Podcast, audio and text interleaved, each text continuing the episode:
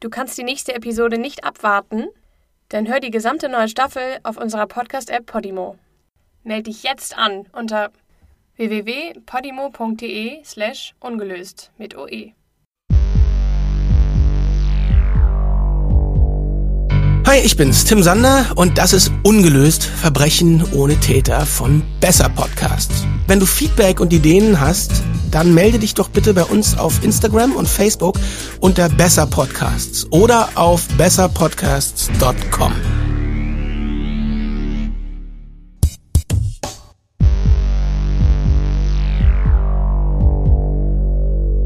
Die Brabant-Mörder Teil 2 1983. Es ist der 12. Januar 1983. An einer kleinen Seitenstraße in Brüssel steht ein Auto, das keinem gehört. Der Wagen sieht aus wie ein Taxi, doch das Schild auf dem Dach fehlt. In der Gegend kennt man sich und ein fremdes Auto fällt auf. Also ruft jemand die Polizei. Die sieht sich den Wagen an. Als die Beamten den Kofferraum öffnen, finden sie den Fahrer. Er heißt Angelo Konstantin. Er kommt aus Griechenland. Er ist 58 Jahre alt und er ist seit mindestens zwei Tagen tot. Angelo war ein beliebter Typ. Niemand wollte ihm was Böses. Doch angeblich zeigt sein Körper Spuren von Folter. Die Sache ist ähnlich wie bei José van den Einde aus der letzten Folge. Auch um diesen Fall ranken sich zig Gerüchte und Verschwörungstheorien. Was davon stimmt, weiß ich nicht. Es gibt Gerüchte, dass Konstantin mit Autodiebstahl, Drogenhandel und libanesischen Gangstern zu tun hatte. Nur um mal ein Beispiel zu nennen. Und je mehr Zeit vergeht, desto schwieriger ist es, Fakten und Gerüchte auseinanderzuhalten.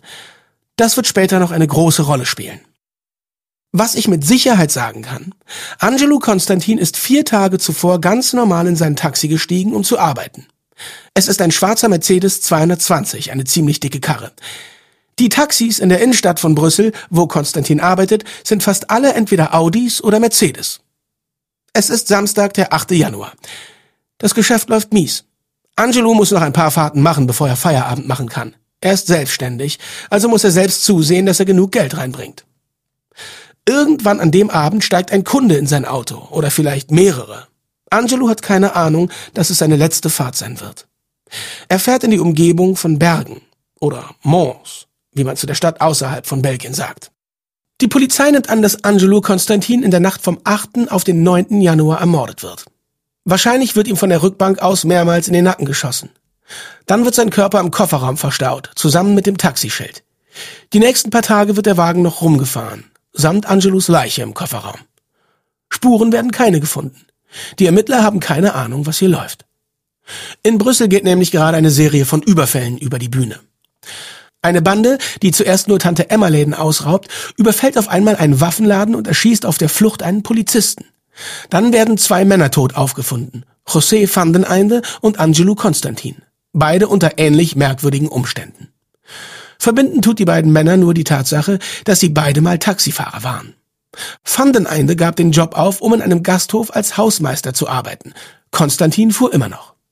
Van hatte anscheinend mit Rechtsextremen zu tun. Konstantin mit libanesischen Gangstern. Aber bewiesen ist nichts davon. Die Brabant-Bande sind nicht die einzigen, die gerade Belgien unsicher machen. In den späten 70ern kommt eine Verschwörungstheorie auf. Angeblich ist Belgiens Elite in einem pädophilen Sexring verwickelt. Unter dem Decknamen Rosa Ballett würden Sexorgien mit Minderjährigen organisiert. Klar sind es erstmal nur Gerüchte und doch ist vielleicht etwas dran.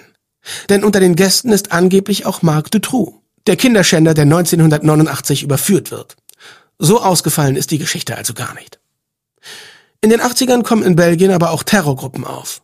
Und hier handelt es sich ganz sicher nicht nur um ein Gerücht. Die rechtsextreme Westland New Post ist am bekanntesten. 1981 beginnt diese selbsternannte Bürgerwehr damit, sich in Regierungskreisen zu tummeln. Der belgische Nachrichtendienst versucht, die Terrororganisation zu unterwandern. Doch die WNP wird zum Vorbild für eine ganze Reihe von Nachahmern und terroristischen Anschlägen. Die reichen von Straßenprügeleien bis hin zu Bombenanschlägen. Belgien befindet sich in einer existenziellen Krise. Und die drückt sich auch in Gewalt aus. Die Polizei ist mit all dem so überfordert, dass es Jahre dauert, bis endlich eine Verbindung zwischen den Morden und der Brabant-Bande hergestellt wird. Bis 86 dauert es genau genommen. Bis dahin geht die Polizei davon aus, dass die Überfälle und die Morde nichts miteinander zu tun haben. Die Bande weiß, dass die Polizei im Dunkeln tappt. Und sie nutzt es gnadenlos aus.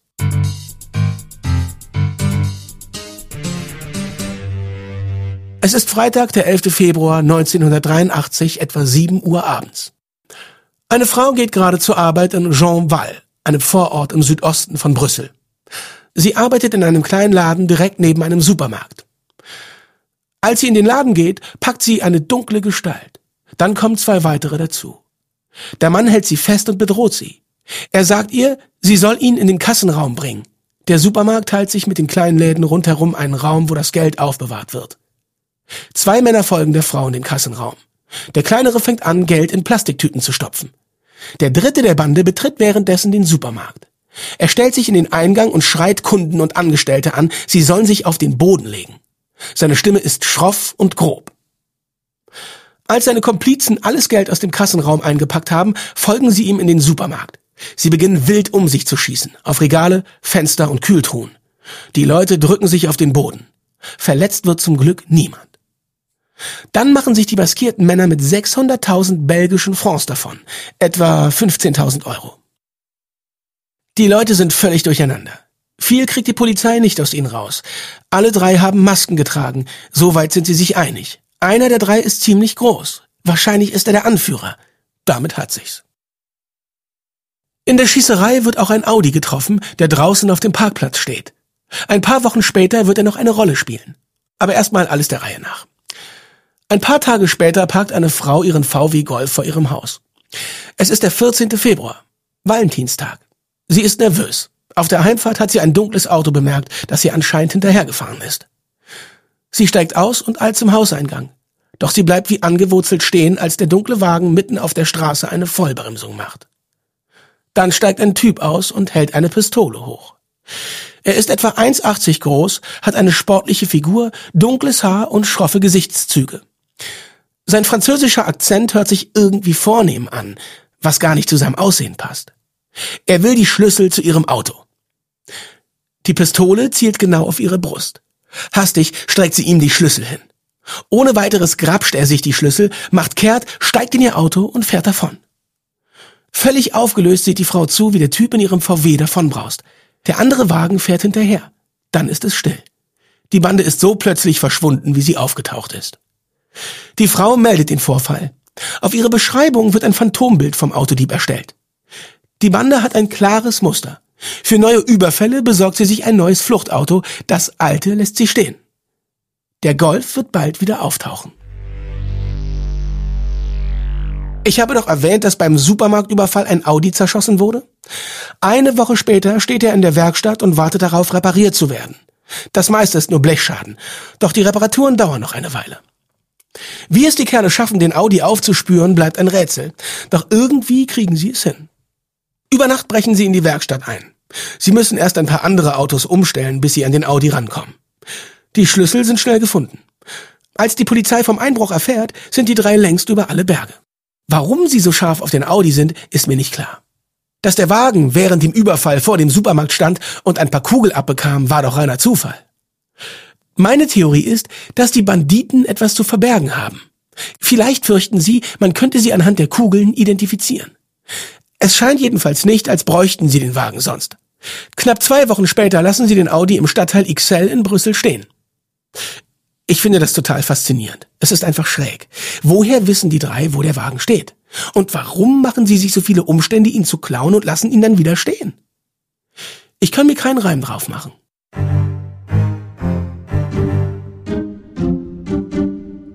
Noch vor Monatsende schlägt die Bande wieder zu.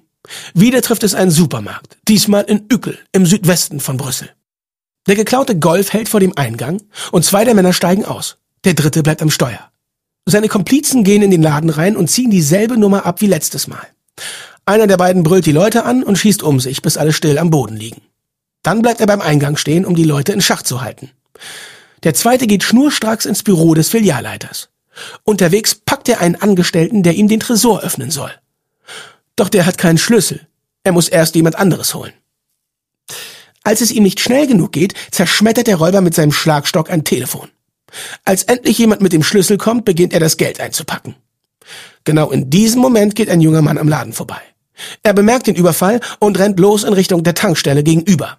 Vermutlich will er die Polizei rufen. Der Mann am Eingang sieht ihn und er fackelt nicht lange. Er hebt seine Waffe und zieht mehrmals den Abzug. Mindestens einer der Schüsse trifft den jungen Mann, der auf dem Bürgersteig zusammenbricht.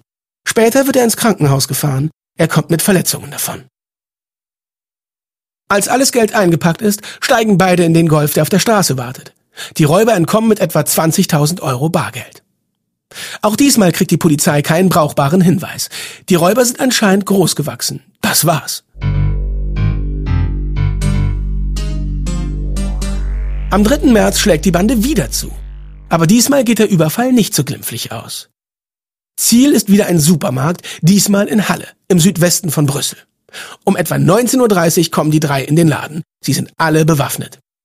Wieder ist es derselbe Ablauf. Während einer am Eingang die Leute in Schach hält, machen sich die anderen auf ins Büro, wo gerade die Einnahmen des Tages gezählt werden. Sie zwingen die Angestellten, das Geld in Plastiktüten abzupacken. Dann packt einer von ihnen den Filialleiter und bringt ihn nach nebenan, wo der Tresor steht. Ein Augenblick später knallt ein Schuss. Im Laden bricht Geschrei aus. Der Wächter am Eingang gibt Warnschüsse ab, um die Leute zur Ruhe zu bringen. Dabei wird ein Kunde verletzt. Als alles Geld abgepackt ist, verlassen die drei Räuber den Supermarkt. Sie haben etwa 25.000 Euro erbeutet. Auf dem Weg zum Auto schießen sie blind auf den Laden, doch treffen tun sie niemand. Dann steigen sie in ihren Golf und rasen in die Nacht davon. Als die Angestellten in den Tresorraum gehen, ist der Filialleiter schon tot. Offenbar hat ihn der eine Mann gezwungen, den Tresor aufzumachen. Dann hat er ihm in den Kopf geschossen. Es ist das vierte Todesopfer der Bande. Und immer noch ist die Polizei keinen einzigen Schritt weiter. Die nächsten Monate lässt die Bande nichts von sich hören. Wahrscheinlich genießen sie die Ausbeute der letzten paar Überfälle. Den ganzen Monat April bleibt es ruhig. Ende Mai wird in einem Baumarkt in der Nähe von Brüssel eingebrochen. Ich weiß nicht, wie verlässlich es ist, aber anscheinend werden bei dem Einbruch mehrere Bolzenschneider und Schneidbrenner gestohlen. Das würde ziemlich gut auf die Bande passen. Am 8. Juni 1983 ist die Pause definitiv vorbei. Anscheinend haben die drei entschieden, dass sie ein neues Fluchtauto brauchen. Tatort ist eine Werkstatt in Braine-l'Alleud, etwa 20 Kilometer südlich von Brüssel.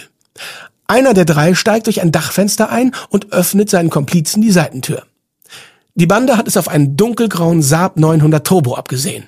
Nichts Spezielles, aber vielleicht ist er genau darum gut geeignet. Er fällt nicht auf. Der Einbruch verläuft reibungslos anscheinend zu reibungslos, denn einer der drei erschießt zum Spaß einen Hund. Der deutsche Schäferhund ist an seiner Hundehütte angebunden und kann ihnen nicht gefährlich werden. Trotzdem erschießt einer der Männer das Tier. Vielleicht ist er auf den Geschmack des Tötens gekommen. Manche sagen, die Tat passe zum dritten Mitglied der Bande, dem sogenannten Mörder. Er ist mit Abstand für die meisten Todesopfer verantwortlich. Die Bande hat also ein neues Fluchtauto. Doch bis es zum Einsatz kommt, dauert es noch eine Weile. Der nächste Überfall passiert am 10. September. Diesmal ist es kein Supermarkt, sondern ein Textilhersteller. Der Name der Firma ist Wittok van Lambegem. Die Firma gibt es seit den 90er Jahren nicht mehr. Die Fabrik liegt in Thames, in der Nähe von Antwerpen. Sie produziert vor allem Segel und ähnliche Textilien. Doch insgeheim stellt die Firma auch kugelsichere Westen für die belgische Polizei her. Eine Reihe solcher Westen ist gerade in Produktion, als die Bande einbricht. Die drei müssen irgendwie vom Geheimauftrag erfahren haben. Es ist mitten in der Nacht. Mit Schneidbrennern verschaffen sie sich Zugang zur Fabrik. Wahrscheinlich sind es die Brenner, die im Mai aus dem Baumarkt geklaut wurden. Im Innern treffen die Einbrecher auf den Nachtwächter und seine Ehefrau. Keine Ahnung, warum die Ehefrau dabei ist. Wahrscheinlich hat sie einfach ihren Mann auf der Arbeit besucht. Der Nachtwächter wird mit vier Schüssen in den Kopf getötet. Seine Frau überlebt den Überfall mit schweren Verletzungen. Die Anwohner hören die Schüsse und rufen die Polizei. Ein paar Leute spähen durch die Vorhänge. Als die Einbrecher das bemerken, schießen sie auf die Fenster der Häuser, doch getroffen wird glücklicherweise niemand. Die Beute? Sieben kugelsichere Westen. Wieder hat die Bande ihr Arsenal erweitert.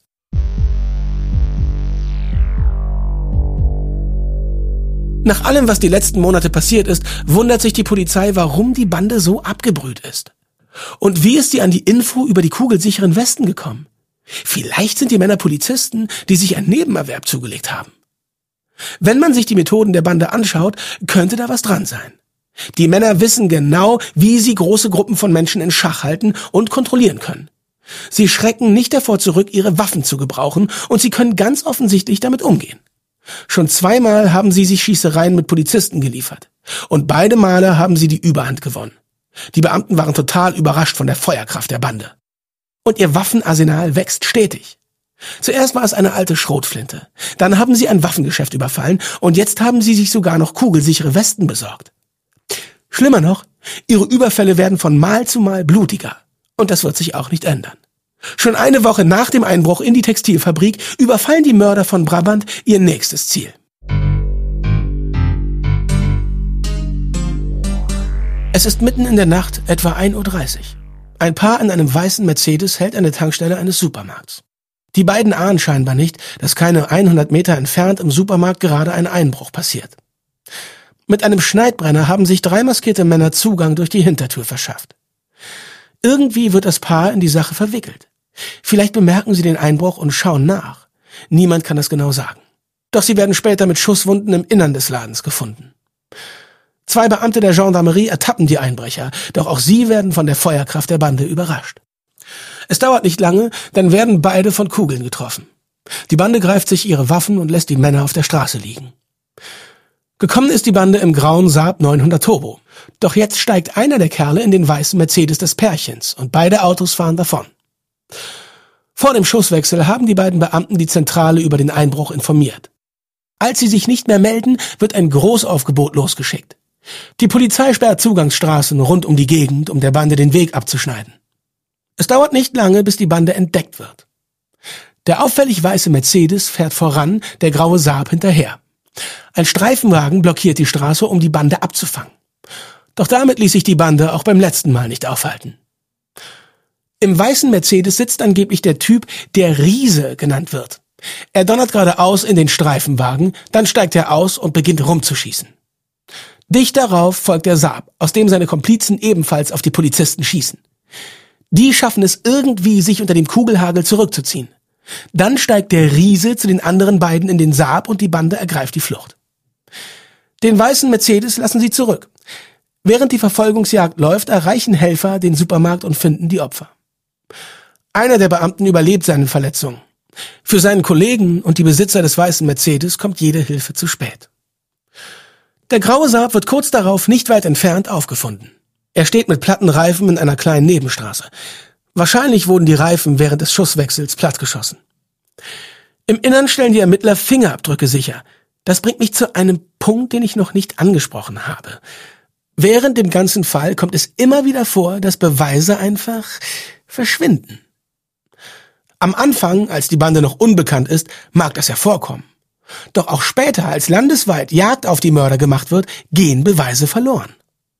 Die Fingerabdrücke aus dem Innern des Saabs lassen sich später nicht mehr auffinden. Keiner weiß wieso. Sie sind einfach weg. Und die Mörder von Brabant können in Ruhe ihren nächsten Überfall planen.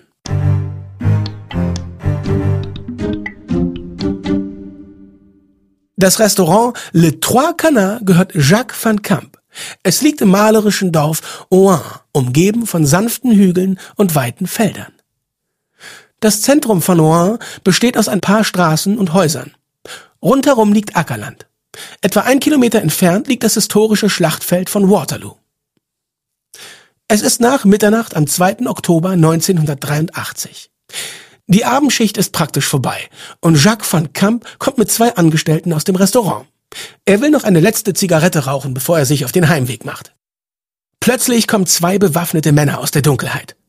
Einer von ihnen zwingt die Angestellten zurück ins Restaurant, der andere bleibt mit Jacques draußen. Drin befinden sich noch sieben weitere Angestellte, die gerade Schluss machen. Sie alle müssen sich auf den Boden legen. Dann verlangt der Eindringling die Schlüssel für zwei Autos, die auf dem Parkplatz stehen. Ein Alfa Romeo und ein Porsche. Als sich niemand meldet, schießt er auf den Kühlschrank. Er sammelt die Schlüssel und alles Bargeld ein, das die Angestellten bei sich haben. Viel kommt nicht zusammen. Plötzlich knallt es vor der Tür. Der Mann geht nach draußen. Die Angestellten hören, wie sich vor der Tür mindestens zwei Männer in einer Fremdsprache unterhalten. Das bedeutet, dass sie weder Holländisch noch Französisch sprechen. Denn das hätten sie ziemlich sicher erkannt.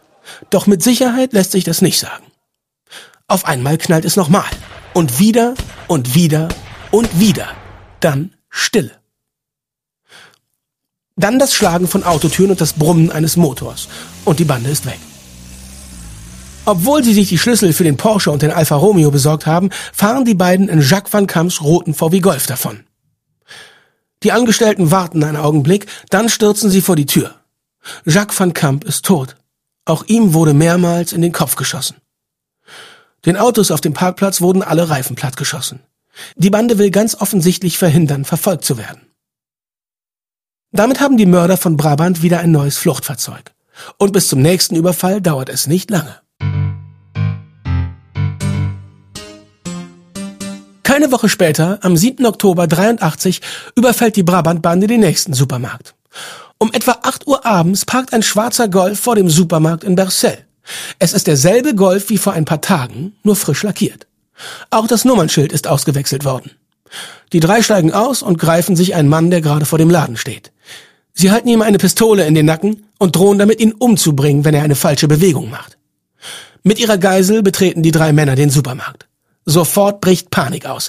Der Filialleiter tritt den Männern entgegen und wird auf der Stelle erschossen. Ein zweiter Angestellter wird angeschossen, doch er überlebt seine Verletzung. Der Riese bleibt mit der Geisel beim Eingang. Er befiehlt einem Angestellten, das Bargeld aus den Kassen zu holen und in eine Tüte zu stecken. Alle anderen müssen auf dem Boden stillhalten. Die anderen zwei gehen ins Büro, das durch einen Korridor vom Laden getrennt ist. Einer stellt vom Korridor aus sicher, dass sich keiner im Laden bewegt. Der andere beginnt damit, das Geld aus dem Tresor zu holen. Zeugen beschreiben den Mann im Korridor als mittelgroß und stämmig. Er ist am Unterarm tätowiert und sieht älter aus als die beiden anderen. Der zweite Mann ist groß, wenn auch kleiner als der Riese. Er trägt keine Schusswaffe, sondern eine lange Axt. Wenn die Beschreibung der anderen zwei Räuber stimmt, dann muss der Mann mit der Axt der Mörder sein. Als alles Geld eingesammelt ist, verlassen die drei den Supermarkt und fahren davon. Ihre Beute beläuft sich auf etwa 25.000 Euro. Der Filialleiter, der sich schützend vor Angestellte und Kunden gestellt hat, ist tot. Drei weitere Personen sind verletzt. Ihre Geisel schleifen die Männer bis zum Fluchtauto mit. Erst im allerletzten Moment lassen sie den Mann frei. Nach diesem Überfall bekommt die Polizei einen detaillierten Hinweis. Der Riese, der während dem Überfall mit der Geisel am Eingang stand, hat ein auffälliges Muttermal am Hals. Endlich haben die Ermittler etwas Handfestes. Nach dem Überfall mit der Geiselnahme taucht die Bande wieder für eine Weile unter. Es lässt sich ein deutliches Muster erkennen. Eine Weile reiht sich Überfall an Überfall, dann verschwinden die Männer für eine Weile. Manchmal für ein paar Monate, einmal sogar für zwei Jahre. Doch früher oder später schlagen sie wieder zu. Andalus ist eine Kleinstadt nahe der französischen Grenze. Es ist der 1. Dezember 83 nach Einbruch der Dunkelheit. Die polnische Familie Ziemuschik lebt in einem zweistöckigen Haus. Vater und Mutter im Erdgeschoss, ihre beiden Töchter im ersten Stock. Jean Ziemuschik hat ein kleines Schmuckgeschäft im selben Haus. Um etwa 18.30 Uhr hören die Töchter ein Knallen aus dem Erdgeschoss. Es hört sich an wie Schüsse. Die ältere Tochter wagt sich die Treppe hinab, um nachzusehen. Was sie sieht, wird sie ihr Leben lang nicht mehr loslassen. Auf dem Küchenboden liegt ein Mann, den sie noch nie gesehen hat. Er schreit einen zweiten Mann zu, er soll endlich schießen. Der zweite steht in der Tür zur Werkstatt. Er hält eine langläufige Schrotflinte in der Hand. Am anderen Ende der Küche steht ihr Vater Jean Zimuschik. In der Hand hält er eine Pistole. Ich kann nur annehmen, dass der Mann am Boden angeschossen oder sonst irgendwie umgeworfen wurde. Er schreit seinem Komplizen in Französisch zu. Das passt zu dem, was wir über die Mörder von Brabant wissen. Als die Tochter das Chaos in der Küche sieht, flüchtet sie nach oben und versteckt sich in ihrem Schlafzimmer. Bald darauf gehen die Schüsse wieder los. Ein Moment lang ist es still, dann noch mehr Schüsse. Dann bleibt es ruhig. Nach einer Weile läutet die Türklingel. Wahrscheinlich ein Nachbar, der den Lärm gehört hat. Als sich die Mädchen nach unten wagen, sind die Eindringlinge längst fort. In ein paar wenigen Minuten haben sie eine Familie zerstört und die beiden Mädchen zu Waisen gemacht. Ihre Mutter Marie liegt im Wohnzimmer. Sie hat Schusswunden in den Beinen, in der Brust und im Kopf. Die Polizei vermutet, dass sie zuerst getroffen wurde. Wahrscheinlich hielt sie die Mörder für Kunden. Sie hatte keine Chance. Ihr Ehemann hat wohl die Schüsse gehört und ist ihr zu Hilfe gekommen. Seine Leiche wird in der Werkstatt gefunden. Es ist schwer zu sagen, wie der Schusswechsel verlaufen ist. Hat Jean die Eindringlinge in die Werkstatt verfolgt und wurde da getroffen? Oder haben die Mörder Jean aus irgendeinem Grund tot oder verletzt in die Werkstatt geschleift? Es stellt sich auch die Frage, wieso Jean eine Pistole in greifbarer Nähe hatte. Hat er mit einem Angriff gerechnet? Es gibt mehrere Theorien, weshalb Jean eine Waffe zur Hand hielt. Manche sagen, die Familie Zemuschik sei schon einmal überfallen worden. Deshalb besorgte sich Jean eine Pistole. Die Mörder lassen die Waffe mitgehen. Sonst fehlt kaum etwas. Die Mörder stehlen Schmuck, Bargeld und Kleinigkeiten im Wert von ein paar tausend Euro. Wie so oft mit dieser Mörderbande stehen Gewalt und Beute in keinem Verhältnis. Es scheint einfach irre, zwei Menschen auszulöschen. Wofür? Tausend Euro pro Kopf? Auch 30 Jahre später kann sich keiner so recht einen Reim darauf machen. Der Polizei muss es wohl genauso gehen. Der Fluchtwagen wird etwa drei Kilometer entfernt in einem Waldstück gefunden. Es ist der VW Golf, für den im Oktober Jacques van Camp ermordet wurde. Die Mörder haben den Wagen mit Benzin übergossen und angezündet. Die meisten Merkmale, an denen sich der Wagen identifizieren ließe, sind entfernt worden. Die Bande kennt sich mit den Methoden der Polizei aus. Sie ist immer ein Schritt voraus. Das wird ein springender Punkt sein in einem der schlimmsten Anschläge der Bande. Doch davon ein anderes Mal mehr. Die Mörder von Brabant halten ganz Brüssel in Atem. In weniger als zwei Jahren ist die Bande eine Bedrohung für ganz Belgien geworden. Niemand weiß, wo und wann sie als nächstes zuschlägt, wen es als nächstes trifft. Doch nach dem Mord an Jean und Marie Zemuschik lässt die Bande zwei Jahre lang nichts von sich hören. Erklärung für den Einbruch gibt es keine. Die Polizei versucht währenddessen so viel wie möglich aus der Tochter der Zemuschiks rauszukriegen. Basierend auf ihrer Aussage vermuten die Ermittler, dass einer der Mörder angeschossen oder sonst irgendwie verletzt wurde. Doch am Tatort gibt es keine Spuren davon. Die Polizei hält an der Theorie fest, dass die Mörder von Brabant nichts als Ganoven sind, die von Gier und Sucht angetrieben werden. Die These stützt sich darauf, dass bei jedem Überfall auch Alkohol und Kaffee gestohlen werden. Doch andere sind sich nicht so sicher, ob es sich wirklich nur um eine Schurkenbande mit aufgemotztem Waffenarsenal handelt. Verschwörungstheoretiker glauben, dass die Bande mit Terrororganisationen wie dem kommunistischen Kampfzellen oder der rechtsextremen Westland New Post unter einer Decke steckt. Die Ermittler ziehen in Erwägung, dass eine Verbrecherbande, die als Borin bekannt ist, hinter den Morden steckt. Die Borins werden verhaftet, doch die Überfallserie reißt nicht ab. Im Oktober 83 werden die Borins mangels Beweise entlassen. Währenddessen verliert die Bevölkerung nach und nach das Vertrauen in die Polizei. In dem Fall kommen zahlreiche Missstände im belgischen Polizeisystem zutage. Doch sind diese Missstände erst durch die Überfälle der Brabant-Bande zustande gekommen? Oder hätte es die Bande ohne die Missstände gar nicht erst gegeben? Diese Frage müssen wir uns erst noch stellen.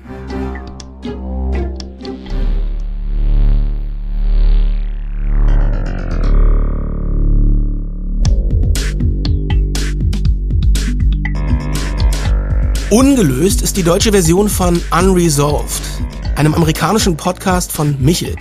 An dieser Stelle ein dickes Dankeschön an Michel für die Mühe und die Arbeit, die du in die Recherche dieser Fälle gesteckt hast. Wenn dir dieser Podcast gefallen hat, dann melde dich unbedingt bei unserem Newsletter an.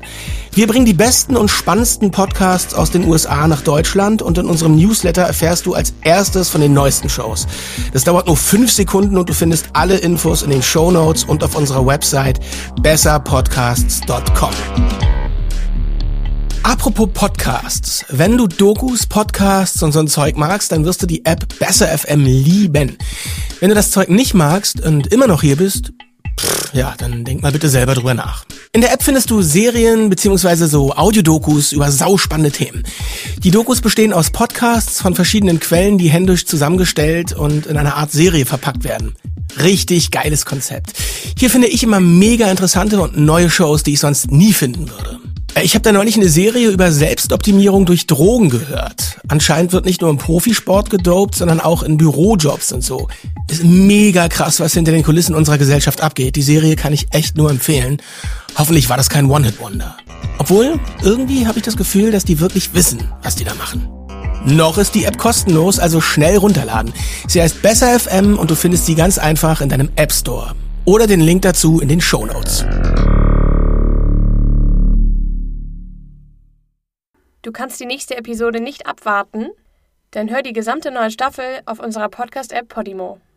Meld dich jetzt an unter www.podimo.de slash ungelöst mit OE.